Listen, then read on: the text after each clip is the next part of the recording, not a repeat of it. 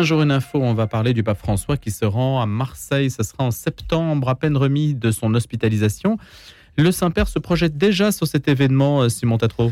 Oui, lui, il se rendra dans la cité phocéenne à l'occasion des rencontres méditerranéennes qui rassembleront une soixantaine d'évêques et de jeunes de tout le bassin méditerranéen.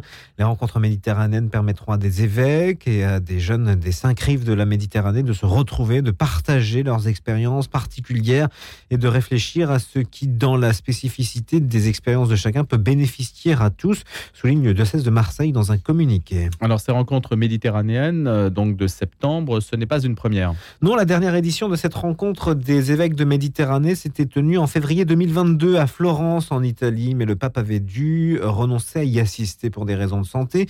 Et puis en 2020, c'était à Bari. Alors l'objectif de la rencontre, la Méditerranée fait face à plusieurs grands défis Crise politique, inégalité économique, migration humaine et changement climatique. Pour relever ces défis, elle dispose d'un patrimoine culturel et historique d'une immense richesse.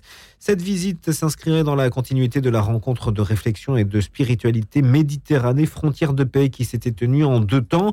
En février 2020, les évêques italiens et du pourtour méditerranéen se réunissaient à Bari donc afin de trouver des solutions aux problématiques migratoires. En février 2022 à Florence, les évêques et les maires de la Mare Nostrum avaient signé la charte de Florence, une déclaration commune qui permettait de renforcer la collaboration entre l'Église et le pouvoir civil, un rendez-vous que le pape n'avait hélas pas pu honorer à cause donc de problèmes de santé. Et une venue du pape à Marseille, ça n'était pas arrivé depuis longtemps. Hein ah non, la dernière visite d'un souverain pontife à Marseille remonte à 1533. Cette visite devrait se clôturer par une grande messe, peut-être au stade Vélodrome. C'est en discussion. Une messe dans un stade, ça n'est pas une première pour François. Il en avait déjà célébré une en RDC au stade des Martyrs devant des centaines de milliers de fidèles. Simon Tatro, merci. Et on se retrouve euh, pour les infos tout à l'heure à 7h30. La question du jour. Les traditionalistes gagnent-ils du terrain dans l'Église? Euh, C'est BFM TV qui se pose la question et on va y rebondir. On va s'y intéresser ce matin. Prière en latin, chant grégorien, procession, alors que le pape, dont on parlait justement, euh, s'est exprimé plutôt de manière euh, réservée, c'est le moins qu'on puisse dire, sur le rite tridentin, les célébrations inspirées du rite traditionnaliste ou proche semblent séduire de plus en plus de fidèles. C'est ce que nous dit justement euh, BFM TV qui s'intéresse donc à la question. Et c'est Jean de Saint-Chéron qui va nous en parler, essayiste, avec nous ce matin pour la question du jour. Bonjour Jean. Bonjour Louis. C'est un phénomène que vous observez aussi? Euh, bah, écoutez, on, le, quand on est catholique pratiquant, on l'observe tous depuis, depuis quelques années. Euh, ce qui est amusant dans le dans l'article de, de, BFM, c'est qu'ils sont beaucoup appuyés sur les travaux euh, d'un chercheur universitaire, là, un certain euh, Jean-Benoît Poul. J'avoue que je, je, ne, je ne connaissais pas son existence, mais je crois qu'il est encore doctorant, donc il pas. Jean-Benoît Poul. Jean-Benoît Poul, oui, c'est mhm, ça. ça. Euh, donc, une fois que sa thèse aura paru, sans doute, il deviendra une célébrité, mais pour le moment, c'est un humble chercheur. Et alors, ce, que, ce qui m'a amusé, enfin amusé, intéressé plutôt, c'est cette formule quand il dit, lui, il évalue le nombre de ce qu'on appelle les traditionalistes, euh, c'est-à-dire les gens qui sont particulièrement euh, attachés euh, à la forme extraordinaire du rite, c'est-à-dire au fait de célébrer la messe comme on le faisait avant la, la réforme conciliaire, ce qui est autorisé dans certaines conditions, vous, vous, le savez, conditions qui se, qui se réduisent, vous venez de le rappeler également. Euh, mais euh, donc ce Jean-Benoît Poul évalue le nombre de traditionalistes en France entre 100 et 200 000 euh, personnes. Bon, déjà, c'est une fourchette assez large, hein, c'est du simple, du simple au double, mais euh, c'est quand même assez faible. Enfin, au regard de la population française, 100 000 personnes, si vous voulez, qu'est-ce que que ça représente? Et alors là où il est il est intéressant, c'est que il dit que ce total euh, quand on regarde que le chiffre, paraît faible, mais qu'il est à mettre en regard de la décrue générale du catholicisme. Sous-entendu, en réalité, on a l'impression que les traditionalistes augmentent. Lui dit, c'est pas tant ça, c'est qu'en fait, que les autres le, le reste diminue, disparaît, s'essouffle à ce point que c'est ceux-là qui, d'une certaine manière, sont les plus attachés à l'expression extérieure de leur foi, et donc c'est ceux-là qui restent et qu'on voit. Même si c'est pas tout à fait exact et lui-même le reconnaît. Il y a aussi euh, comme un, un, certain dynamisme chez les très jeunes. Il prend l'exemple du, du, du, pèlerinage de Chartres qui continue à bien, très mmh. bien, voire très bien fonctionner chez les moins de 21 ans.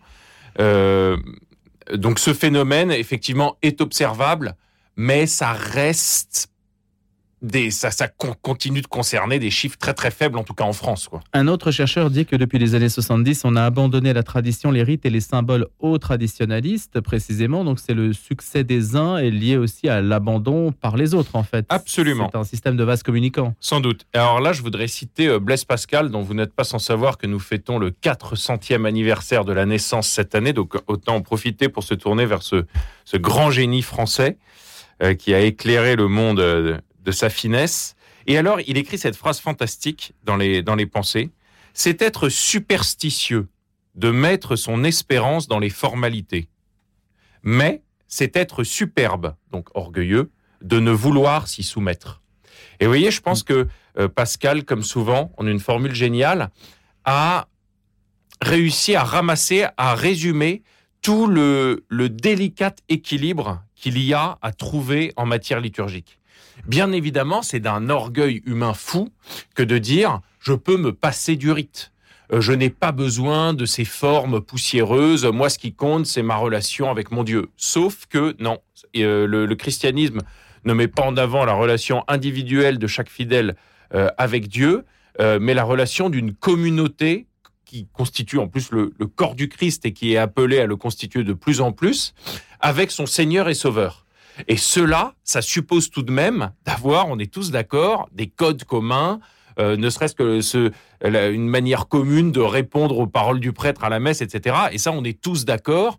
Et le Christ lui-même n'est jamais allé euh, à l'inverse de cette idée. Vous connaissez les, sa, violence verbale contre justement euh, la superstition, pourrait-on dire, ou l'attachement outrancier à la tradition des hommes contre les, contre les pharisiens. Mais en revanche, il récitait les prières juives et il nous a enseigné une manière de prier pour qu'on la reprenne tous et c'est le Notre Père et quand on est chrétien, on la récite tous les jours. Donc en fait, ce qu'il y a, c'est que il faut faire preuve une fois de plus et comme toujours, c'est ce qu'il y a de plus difficile, d'une certaine nuance et euh, d'une capacité à trouver un équilibre. On voit bien donc qu'il y a un orgueil à vouloir se débarrasser de la tradition et de penser que les traditionnalistes sont tous des abrutis euh, superstitieux. Et en même temps, à l'inverse, il y a également, c'est sûr, euh, aussi quelque chose de humain, trop humain, qui peut se glisser dans le traditionnalisme. Euh, pourquoi? Parce que d'abord, il y a un combat identitaire, on voit bien, au sein du, mouvement de la tentation traditionnaliste, pourrait-on dire. Il y a un combat identitaire qui est lié au fait que de plus en plus, les chrétiens, en particulier les jeunes chrétiens, et ça, le Jean-Benoît Poul le montre bien, ont le sentiment de constituer une minorité en France. Ce que leurs grands-parents n'avaient pas le, euh, ce dont le sentiment, euh, leurs grands-parents n'avaient pas le sentiment. En fait, quand on est né en France euh, dans les années 40 ou 50, on avait l'impression, quand on était catholique, d'appartenir évidemment à la masse dominante. Donc on on n'avait pas besoin de se soucier de son identité. En fait, on était comme tout le monde. Les, jeunes catholiques de 14 ans aujourd'hui qui vont au pèlerinage de Chartres, ils ont l'impression d'être les derniers des Mohicans. Et c'est peut-être ça aussi euh, qui les motive à essayer de retrouver des formes euh, qui euh, exaltent une tradition millénaire, une capacité à, à, se, à, se réclamer euh, de hmm. quelque chose euh, qui, euh, qui est un certain souffle, dirons-nous. Pourquoi est-ce un problème pour l'institution alors qu'on pourrait considérer qu'il y a de multiples sensibilités dans l'Église catholique comme il y a de multiples manières liturgiques hein, d'exprimer dans l'Église latine la, la, manière dont la communauté s'exprime, exprime sa relation à Dieu? Pourquoi est-ce un problème avec les traditionnalistes Bon, en un mot, Jean. La, en tout cas, si, on se réfère à ce que dit le pape François depuis 2021, lui, il dit qu'il a le souci euh, de, euh, de combattre euh, ce qui blesse l'Église, et en particulier des désaccords profonds entre chrétiens qui font que quasiment on ne se sent plus appartenir à une même Église. Et là, en cela, est-ce qu'il a totalement mmh. tort? Est-ce qu'il a totalement tort? C'est que enfin moi même d'expérience, hein, je vois bien que chez certains traditionalistes purs et durs,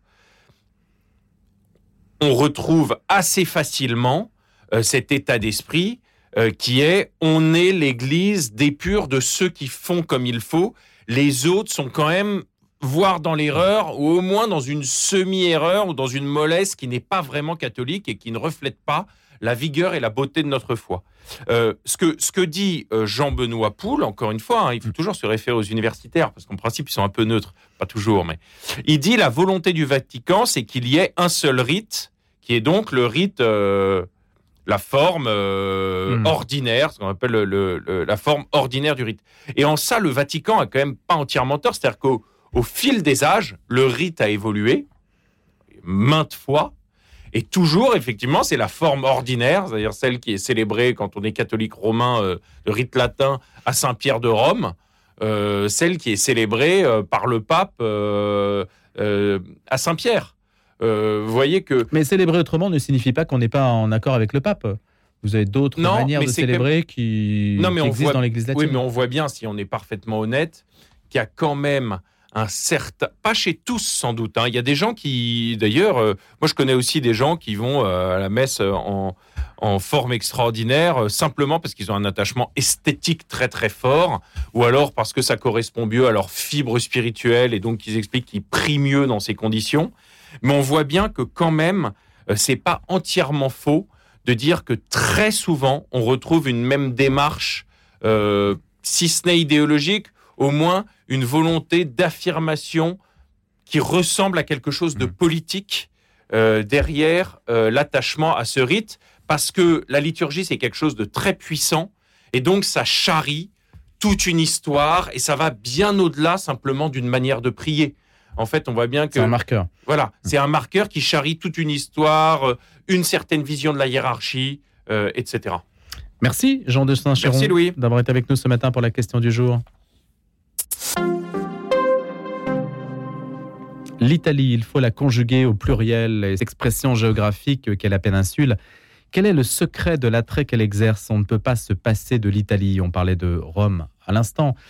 Eh bien, on va voyager un petit peu avec Jean Boutier, qui est co-auteur d'un livre collectif qui s'appelle Le temps des Italies, du 12e au 19e siècle, aux éditions Passé Composé. On aura bien noté justement l'échelle de temps, parce que c'est l'Italie avant l'unité italienne. À quoi ressemblait-elle? Comment la concevoir? Et ce livre, justement, s'y intéresse. Bonjour Jean Boutier. Bonjour.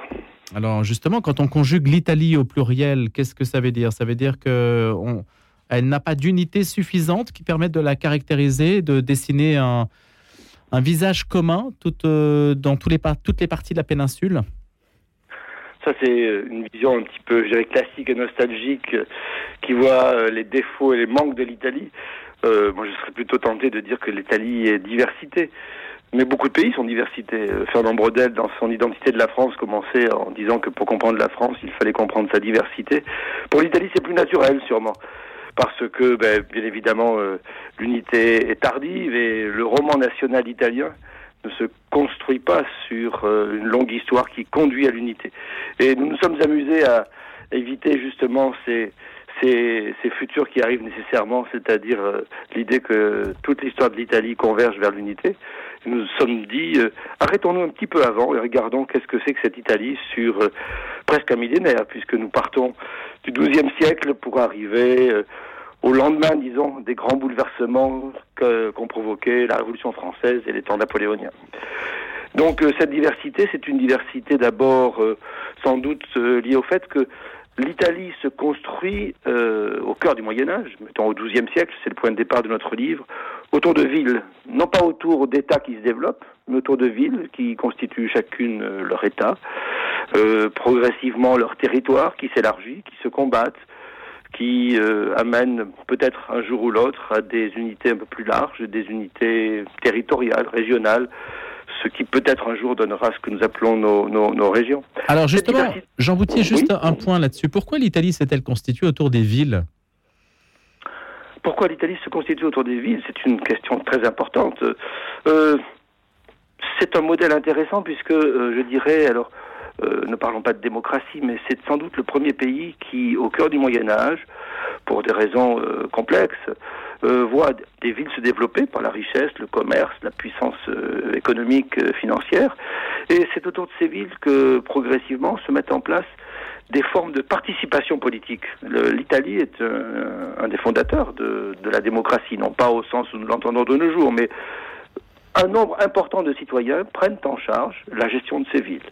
Ce n'est pas vrai partout, c'est vrai plutôt dans le nord de l'Italie, la plaine du Pau, autour de Venise, euh, euh, la zone médiane qui est la Toscane, un petit peu dans les États du Pape, beaucoup moins au sud. Et c'est autour de ces villes que se constituent les premiers grands embryons politiques et que constituent les, les grands lieux mythiques que constitue euh, l'Italie de nos jours. Venise, Milan, Florence, Rome est un modèle différent. Le pape est là et euh, tout ne se hmm. passe pas comme, comme ailleurs. On parle souvent de l'Italie sous l'angle, Jean Boutier, du clivage euh, nord-sud, hein, sud de Rome et, nord de Rome. Mais il suffit de regarder juste euh, au nord de Rome, hein, de la Toscane à la Vénétie, au Piémont, etc., pour voir toute la diversité déjà qui existe. je, je partirais comme nous l'avons fait dans notre livre du XIIe siècle. On oublie un petit peu euh, qu'est-ce que c'est que l'Italie euh, au XIIe siècle. L'Italie au XIIe siècle, c'est trois grands ensembles. Hein. Euh, au nord, le royaume d'Italie. Au centre, les États du pape. Et au sud, le royaume de Sicile. Donc il y a trois grands ensembles. Mais ce n'est pas ces trois grands ensembles qui organisent vraiment l'Italie. Et c'est ce qui va se passer au nord qui va donner l'image dont vous venez de parler. Au nord, c'est là que vont se développer toutes ces communes, euh, plusieurs dizaines de communes, euh, et qui vont créer des civilisations communales, euh, des différences fondamentales l'une à l'autre. Par, par, exemple, lorsque Giorgio Vasari, le, peintre officiel du grand-duc de Toscane au milieu du XVIe siècle, écrit la première histoire de l'art, c'est-à-dire la vie des grands artistes, peintres, architectes, etc. Comment l'organise-t-il? Il aurait pu l'organiser chronologiquement, il aurait pu l'organiser biographiquement, il l'organise par école régionale il a une conscience forte que l'art lui-même est modelé par euh, des villes qui lui donnent un caractère spécifique. Venise, l'art vénitien, euh, l'art florentin, l'art romain, l'art bolonais, l'art milanais, et euh, autour de cela, une grande opposition, une grande opposition chez Vasari, qui est l'opposition entre Venise et Florence. Cette opposition, on la trouve dans l'histoire de l'art, ça serait l'opposition entre la couleur, qui serait euh, le monde des peintres vénitiens, et le... Alors on traduit toujours design par dessin, mais dessin au sens de l'art comme, euh, certes, dessin matériel, mais aussi comme conception, comme hmm. production de l'esprit. Et, euh, voilà une belle opposition que l'on va retrouver, si on pensait à la pensée politique, entre deux modèles. le modèle vénitien, qui est une longue durée d'une oligarchie tenue par une, une, noblesse urbaine, et puis le modèle florentin, qui est différent avec ses penseurs, Machiavel et Guichardin. Et, euh, cette transformation en un principat qui n'est pas une monarchie absolue, qui est une forme de primus inter pares au milieu d'une noblesse toujours extrêmement active. Jean Boutier, la concurrence entre les villes a-t-elle favorisé l'éclosion justement artistique de l'Italie? Certainement, mais ce n'est pas le seul, le seul modèle. sûrement, euh, la concurrence entre les villes et la richesse de ces villes. Ce sont des villes, euh, on l'oublie parfois, euh, vu de notre 21e siècle, qui dominent le monde européen.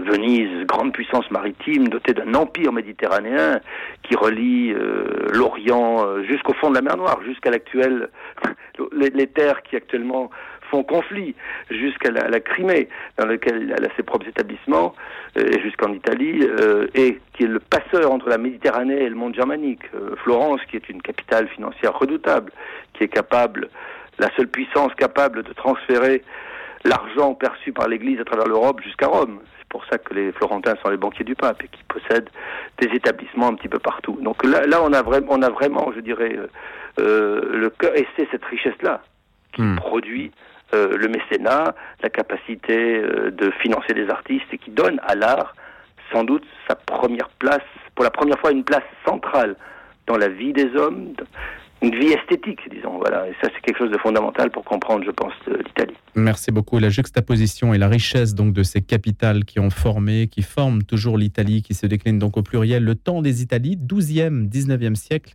aux éditions Passé Composé sous la direction de Jean Boutier. Merci d'avoir été des nôtres.